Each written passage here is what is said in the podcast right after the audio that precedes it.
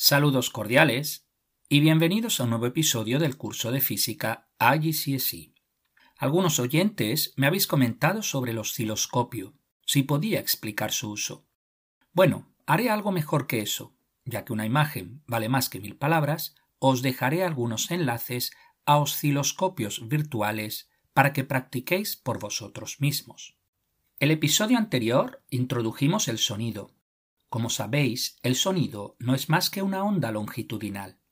El sonido, además, es una onda mecánica y por tanto necesita de un medio material para transmitirse, como el aire. El sonido no se transmite en el vacío. El sonido se transmite en cualquier medio, aumentando su velocidad conforme pasamos de gas a líquido y finalmente a sólido. Además, la velocidad depende de la temperatura, de forma que cuanto mayor es la temperatura, mayor es la velocidad del sonido. Una propiedad del sonido es la reflexión. Un caso particular de la reflexión es el eco, que puede utilizarse para calcular la distancia de un objeto sabiendo la velocidad del sonido y el tiempo que tarda desde la emisión hasta la recepción del sonido. Debéis siempre tener en cuenta que ese tiempo corresponde a recorrer dos veces la distancia entre el emisor y el objeto. Otra propiedad del sonido es la refracción. Como cualquier onda, y vimos como una diferencia de temperaturas entre el suelo y las capas superiores del aire hace que el sonido se curve, es decir, se refracta. La difracción del sonido nos permite escuchar una conversación tras una esquina o una puerta, o escuchar el sonido de un coche que viene de otra dirección. Son varios los experimentos que podemos hacer para calcular la velocidad del sonido. En un sencillo experimento podemos utilizar dos micrófonos conectados a un temporizador digital. Al emitir un sonido, el temporizador calcula la diferencia de tiempos entre que el sonido alcanza el primer micrófono y el segundo. Y sabiendo la distancia entre ambos micrófonos, se puede calcular la velocidad del sonido. Podemos visualizar las ondas con ayuda de un osciloscopio, lo que se visualiza no es estrictamente la onda de sonido, sino lo que se conoce como forma de onda. El osciloscopio registra las diferencias de presión en función del tiempo. Con ayuda del osciloscopio podemos calcular el periodo y la frecuencia de la onda.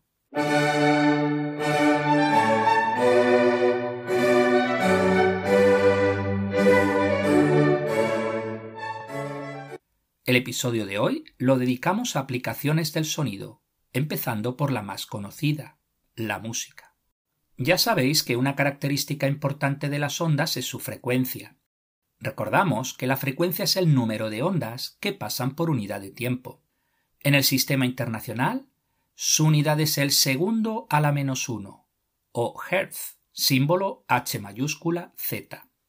Sonidos con diferentes frecuencias suenan diferentes a nuestro oído.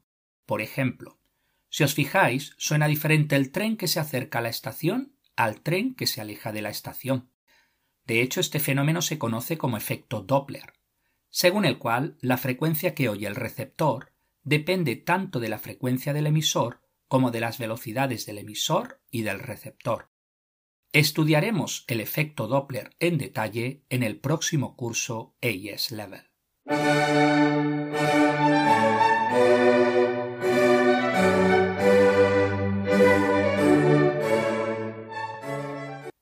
frecuencia está relacionada con la nota musical, de forma que una frecuencia alta se corresponde a una nota alta. Se dice que tiene un tono alto o agudo, mientras que una frecuencia baja se corresponde a una nota baja, es decir, que tiene un tono bajo o grave.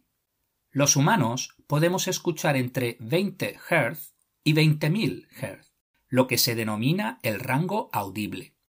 Por debajo de 20 Hz se denomina infrasonidos y por encima de 20 kHz se denomina ultrasonidos.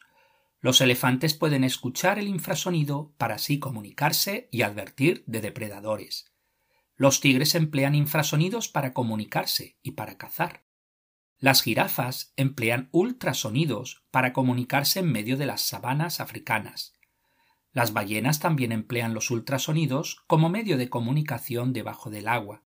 Y también delfines, ballenas, murciélagos, perros y gatos pueden escuchar ultrasonidos. En música se utiliza mucho el término octava. una nota que está una octava por encima de otra significa que ha doblado su frecuencia. Otra característica de un sonido es su intensidad, la cual depende de la amplitud. Es decir, un sonido más intenso tiene una mayor amplitud que otro sonido que es menos intenso y por tanto tiene una menor amplitud. De hecho, la potencia depende del cuadrado de la amplitud, de forma que si se dobla la amplitud, la energía emitida por unidad de tiempo se cuadruplica.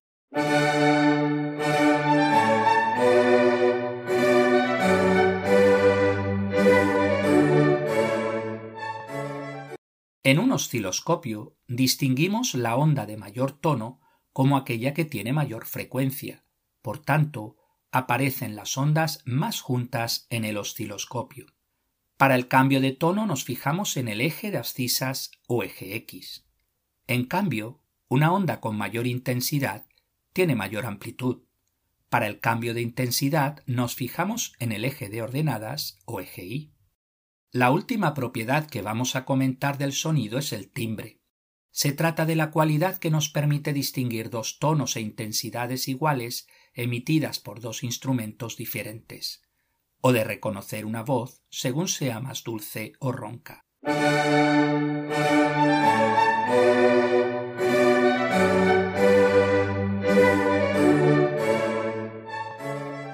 Varias son las aplicaciones de los ultrasonidos, Veamos algunos ejemplos. Número 1. Limpieza. Se introduce la maquinaria a limpiar dentro de un tanque especial, con un líquido. A continuación se producen ultrasonidos cuyas vibraciones eliminan la grasa y la suciedad. Número 2. Medicina. En hospitales se utilizan los ultrasonidos para eliminar las piedras del riñón y los cálculos biliares. Número 3 ecolocalización. Podemos utilizar el eco para determinar la distancia de un objeto. Así, un barco puede saber a qué distancia se encuentra el fondo marino. Para ello el barco dispone de una ecosonda o sonar, que emite ultrasonidos. Sabiendo el tiempo que tarda en detectar el eco, se puede calcular la distancia al fondo. Análogamente el murciélago emite ultrasonidos para detectar insectos de los que alimentarse. Número 4. Testeo de metales. Se envían ultrasonidos a un metal y las ondas se reciben en un osciloscopio. En caso de un defecto en el metal, se distingue claramente el pulso recibido en el osciloscopio. Número 5. Escáner de matriz. Se envían ultrasonidos a la madre embarazada, las cuales se recogen también por el mismo aparato, es decir, que actúa como emisor y receptor de ondas estas se envían a una pantalla que digitaliza la información y así podemos visualizar el bebé. Este método es mucho más seguro que utilizar rayos X, cuya potencia dañaría las células del bebé.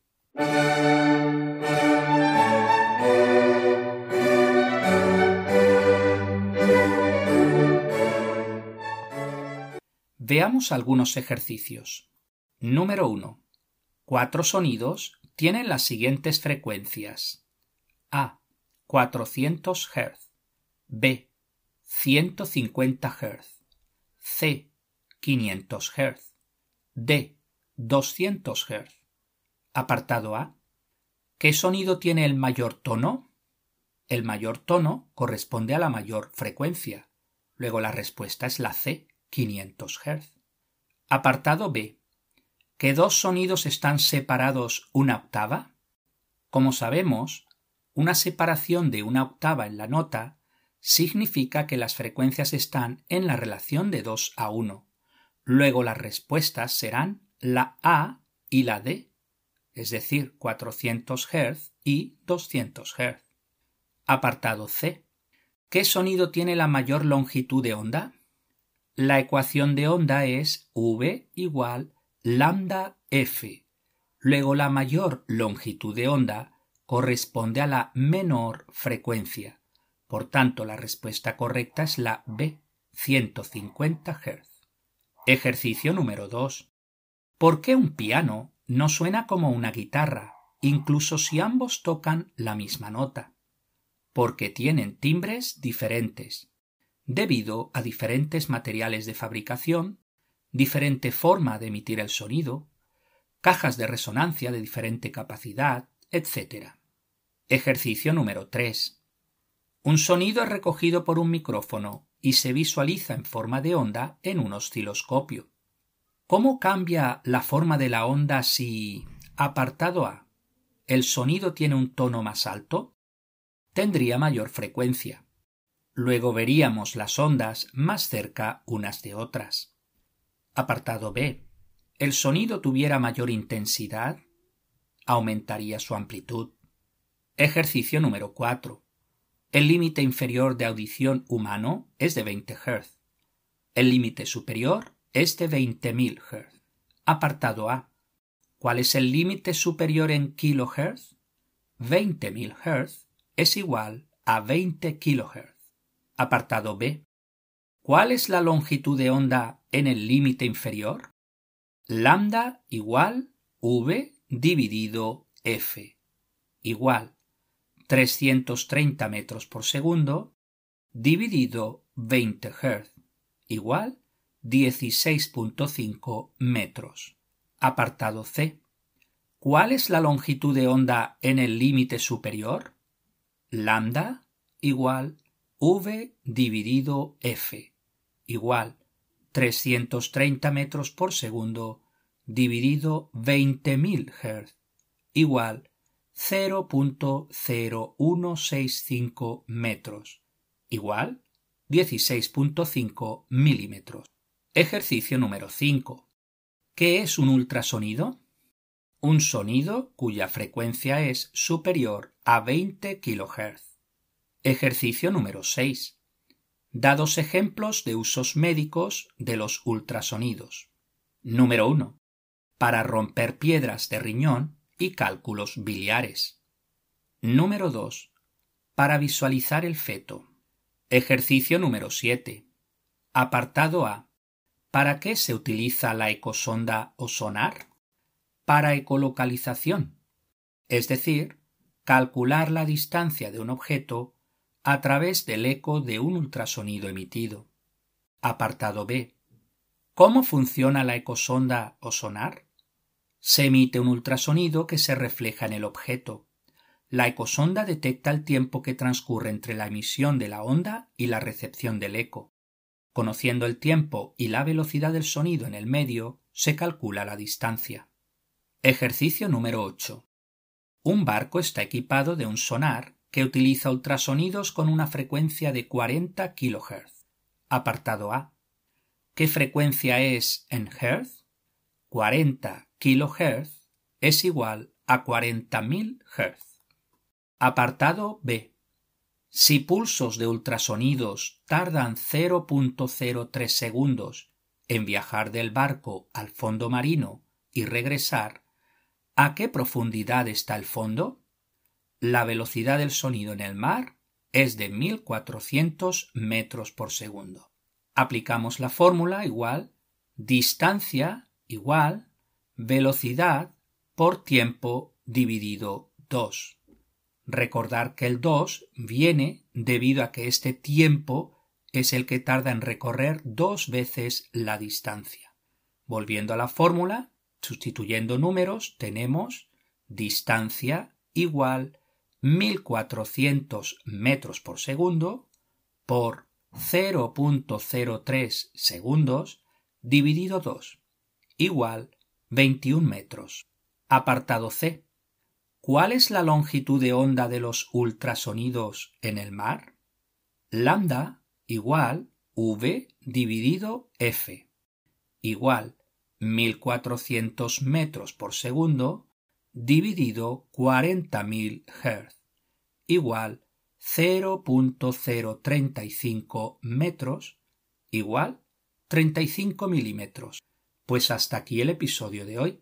Muchas gracias por su atención y hasta el próximo día.